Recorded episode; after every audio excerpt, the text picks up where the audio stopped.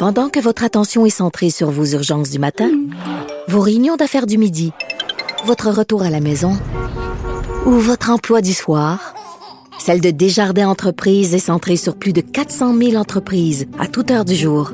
Grâce à notre connaissance des secteurs d'activité et à notre accompagnement spécialisé, nous aidons les entrepreneurs à relever chaque défi pour qu'ils puissent rester centrés sur ce qui compte, le développement de leur entreprise. Sophie Durocher. Entendez les dessous de sa dernière chronique. Cube Radio. Alors imaginez si euh, au Québec, euh, tous les médias, enfin vraiment un ensemble de médias, le Journal de Montréal, le Journal de Québec, Le Devoir, la presse, l'actualité, euh, Châtelaine, si tous ces médias-là se mettaient ensemble pour publier une même lettre, une même lettre pour défendre la liberté d'expression, ben c'est ce qui vient à peu près de se passer euh, en France. Donc euh, vraiment une tribune collective qui s'intitule Ensemble défendons la liberté.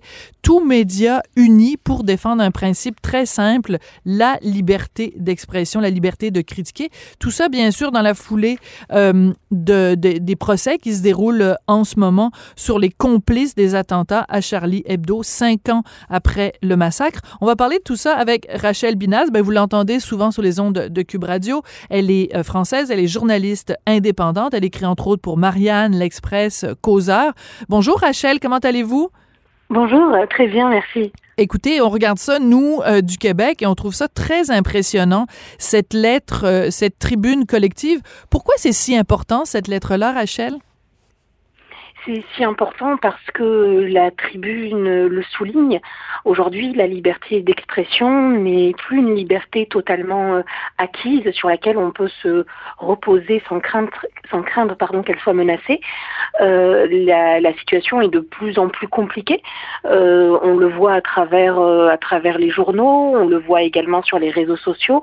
on pourrait également citer ce qui est arrivé à Charlie Hebdo, hein, qui, est, qui est une histoire particulière mais ce qui, ce qui était considéré comme un droit acquis, en réalité aujourd'hui, est menacé et est menacé tous les jours.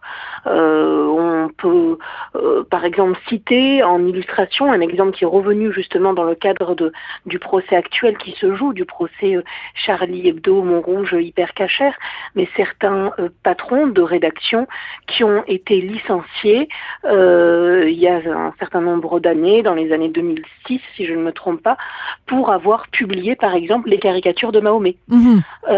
et je parle de, de rédaction de grands journaux français. Donc c'est quelque chose euh, voilà, sur lequel on doit rester euh, particulièrement vigilant. Oui. Alors, il y a un des, passages de euh, cette lettre signée par bon des dizaines et des dizaines de journalistes et de médias où on dit que un des problèmes avec la liberté d'expression aujourd'hui, une des raisons pour laquelle elle est si réduite, cette liberté d'expression, c'est qu'il faut, on nous demande tout le temps, constamment, de respecter la susceptibilité de tout le monde. Parce qu'il faut surtout pas faire de pépène à l'un, à l'autre. Il faut euh, tenir compte du fait que les gens à qui on parle vont peut-être être offensés parce qu'on écrit ou parce qu'on dessine ou parce qu'on publie. Or, ben, elle existe cette liberté-là d'offenser. Donc, c'est possible que ce qu'on écrit puisse euh, choquer des gens. Mais si on commence à tout le temps se demander est-ce que ce que j'écris va choquer quelqu'un, ben, on n'écrira plus rien. il est là le danger on écrit on n'écrirait plus du tout, hein, c'est impossible. Euh, et puis c'est pas souhaitable non plus. Euh, un, grand écrivain en France, philosophe, dit François Sureau, disait qu'on était devenus les, les puceaux de, la liberté. Euh, on n'était pas à l'aise du tout avec cette notion-là. elle nous faisait peur. Et en effet, aujourd'hui, on entre dans une ère nouvelle qui, d'ailleurs, l'est de moins en moins. Hein, c'est un phénomène vraiment qui se normalise, avec des gens à l'épiderme particulièrement qui considèrent que rien ne doit les heurter. Mais euh, dans ce cas-là, en fait, on ne peut plus faire société du tout. Et puis dans ce cas-là, en fait, on vit dans une grotte. Euh, mais on, ne vit pas dans, une société démocratique. Euh, le droit de heurter, il est inhérent justement à une société démocratique. Et il faut vivre avec. Ensuite, bien sûr, si on considère que des textes ou des images sont diffamants ou en tout cas vont à l'encontre de, du droit, et eh bien, il reste les tribunaux pour gérer mais ce voilà. choses. Mais pas la Kalachnikov. Exactement. Et pas non plus les pétitions ou les appels euh, à l'excommunication, comme on peut voir, euh, l'excommunion, comme on peut le voir. Là, le problème, c'est ça. C'est qu'en réalité, euh, on entre dans une nouvelle ère avec une tentation hygiéniste de plus en plus importante où on se dit que rien ne doit heurter personne. Et à force, si vous voulez, ça, ça rentre, ça, forme les mentalités, ça rentre dans les consciences et on a ce qui semblait être des espèces de faits divers qui deviennent des faits politiques qui se multiplient et qui ne concernent plus euh, les États-Unis. Euh, ça a traversé l'Atlantique. Euh, en France, on observe des conférences qui sont annulées, des spectacles qui sont interdits, censurés, hmm. des titres de livres également qu'on change. Oui, c'est ça, mais ça nous inquiète aussi beaucoup euh, au Québec. Donc, quand, on regarde ça aller en France, bien sûr, ça nous inquiète, d'où l'importance de ce texte-là. Euh, et euh, il y a un contexte aussi. Il y a le contexte, évidemment, en ce moment du procès des complices des attentats de Charlie Hebdo, de Montrouge et de l'hypercachère. Mais il y a aussi cette situation donc, dont on doit absolument parler. C'est cette dame qui est directrice des relations humaines pour euh, Charlie Hebdo. Donc, elle est sous protection policière depuis cinq ans. Donc, c'est dur pour nous d'imaginer ça, mais ça fait cinq ans qu'elle ne peut pas se déplacer sans être accompagnée de policiers français, de gendarmes qui la protègent. Or, au cours des derniers jours, il y a eu des menaces à son égard qui étaient tellement précises et qui étaient tellement euh, pressantes qu'elle a été obligée d'évacuer son domicile en dix minutes et qu'elle vit maintenant cachée. Et ça se passe aujourd'hui en France, en 2020. Et ça, ça doit être terrifiant quand on travaille dans les médias en France. Et ça, ça concerne elle, ça concerne plus largement toute l'équipe hein, euh, de, de, Charlie Hebdo. Euh, ce sont des gens qui sont qui sont visés, directement visés. Euh, on pense par exemple à Rhys, le dessinateur, qui mhm. ne peut pas se balader dans la rue avec sa femme. C'est quelque chose qui est impossible. Euh, il a également révélé, poussé par son avocat, euh, que par exemple il avait un projet d'adoption avant 2015 avec sa, sa, sa compagne. Et bien on lui a expliqué que jamais on ne confierait un enfant à des gens comme eux parce qu'ils sont sous protection. C'est fou, quelle tristesse, Rachel.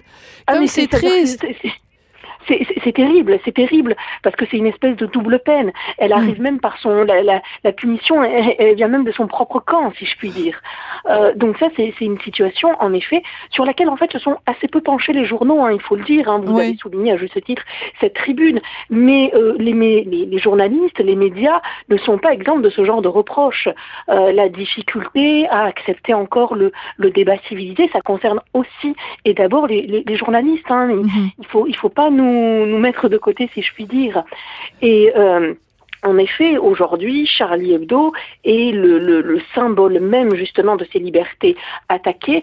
Je pense euh, également à ce que, ce que disait Fabrice Nicolino qui, témoignait, hein, rescapé de, l'attentat. Il expliquait qu'il y avait un réseau de gens justement qui s'étaient attaqués à Charlie Hebdo, qui avaient colporté des, calomnies et que ben, ils avaient participé, selon lui, à la mhm. préparation psychologique de cette affaire. Il y avait un terreau, il y avait une atmosphère euh, qui s'est voilà, qui s'était installé, qui perdure encore aujourd'hui, un climat particulier. Ça ne veut pas dire que ces gens-là sont responsables directement de l'horreur, mais euh, on laisse s'installer un climat qui est particulièrement dangereux pour la bonne santé de nos démocraties. Absolument. Euh, donc, évidemment, dans ce procès, euh, on ne fait pas seulement le procès des complices de l'attentat à Charlie Hebdo, mais aussi des autres attentats qui ont eu dans les jours qui suivent. Et c'est un peu triste, Rachel, qu'on soit constamment en train de dire Charlie Hebdo, Charlie Hebdo, oui, mais il y a eu aussi, évidemment, cet attentat absolument terrible à euh, la, cette épicerie euh, hyper cachère, donc une mm. épicerie juive. C'était un vendredi soir, donc euh, des gens de la communauté se préparaient pour le Shabbat et Amélie, Amédi Koulibaly est rentrée dans ce magasin et a tué des gens, quatre personnes, parce que elles étaient Et ça, c'est absolument terrifiant parce que au cours des derniers jours, il y a eu donc un récit. Ça a duré pendant quatre heures et quatre minutes. Et les gens qui sont venus témoigner ont fait vraiment un récit des heures d'horreur qu'ils ont vécues. Ah, c'était terrible, comme euh, comme on a pu l'imaginer et, et, comme euh, eux ont pu le, le, vivre, bien entendu. Ensuite, oui, il y a, disons que lorsque les victimes sont juives, euh, l'émotion semble moindre par rapport à d'autres actes. On se dit que quelque part, bon, ça ne visait pas réellement la France, c'était les Juifs. Et puis, est-ce que inconsciemment, il n'y a pas une espèce de presque de, de responsabilité parce qu'il y a ce conflit israélo-palestinien, etc. Et, et ça n'émeut plus beaucoup. on peut on peut parler là de l'hypercachère, on pourrait parler aussi de, de la Fermera hein, dans cette école, cette, euh, cette tuerie à Toulouse, atroce à Toulouse, où des, des petits enfants juifs euh, ont reçu une balle dans la tête. Hein. Euh, la, mobilisation, bien sûr, n'était pas la même. ensuite, oui, c'est les actes antisémites, quels qu'ils soient, sont, sont croissants depuis, grosso modo, on va dire l'intifada, depuis 2000. on a des, des, chiffres qui sont absolument incroyables. Alors, il y a bien sûr les l'acmé de l'horreur avec euh, avec euh, la tuerie dans l'école juive ou l'hypercachère, mais il y a aussi cet antisémitisme du quotidien qui fait que ben, il est de plus en plus difficile de scolariser des Français juifs dans des écoles de la République. C'est fou ça. il y a de moins en moins, voilà, de, plus en plus d'écoles sont ne sont plus, enfin, dans lesquels les, les, les, Français juifs ne sont plus les bienvenus. Euh, pas parce que les enseignants euh, se mobilisent contre, mais parce que euh, leurs petits camarades euh, les attaquent euh, physiquement, verbalement, et il faut donc les changer d'établissement. Ça, c'est quelque chose qui est connu, hein, euh, qui encore une fois a cours grosso modo, on va dire depuis la fin des années 90. c'est un phénomène qui est connu, et dès lors que voilà ce, ce genre de fait est médiatisé, les élus, les politiques font semblant de le découvrir, mais, voilà, encore une fois, ça fait, euh, ça fait plus de 20 ans que ça existe et le phénomène est croissant. Oui, et moi, je me rappellerai toujours, euh, Rachel, parce que euh, quand il y a eu les attentats en janvier 2015, j'avais accompagné mon mari, Richard, on était allé à Paris et ce dimanche, le 11 janvier, on a défilé avec des milliers et des milliers de Français dans les rues et évidemment, des formations professionnelles, Richard et moi, on parlait avec plein de gens et la quantité de gens que j'ai entendu ce dimanche-là euh, dire, ben nous, on est juifs et on se sent plus chez nous, en France. On va quitter, on va partir en Israël. Et d'ailleurs, un des témoignages, un d'un des... Euh, des survivants de cette attaque de l'hypercachère a dit une phrase que je trouve terrible, c'est difficile d'être juif en France. Et de se dire que cette phrase-là peut être prononcée euh, 70 ans après euh, les, les, camps de concentration, 70 ans après la Shoah, de se dire qu'en 2020, il y a des gens qui disent c'est dur d'être juif en France, je trouve ça absolument euh, désolant. Rachel, c'est toujours euh, intéressant de vous parler. Merci de votre point de vue et euh, merci, merci de, de, nous tenir au courant des, des débats d'idées qui se font euh, en France. Dieu merci, ça existe encore. Avec plaisir. merci beaucoup, donc, euh, Rachel Binas, euh, journaliste indépendante, Marianne L'Express. Et c'est comme ça que se termine l'émission. Je voudrais remercier Sébastien Laperrière à la mise en onde et à la réalisation. Et aussi, bien sûr, comme toujours, fidèle au poste depuis, écoute, trois ans maintenant, Hugo Veilleux à la recherche. Merci beaucoup d'avoir été là, puis on se retrouve demain.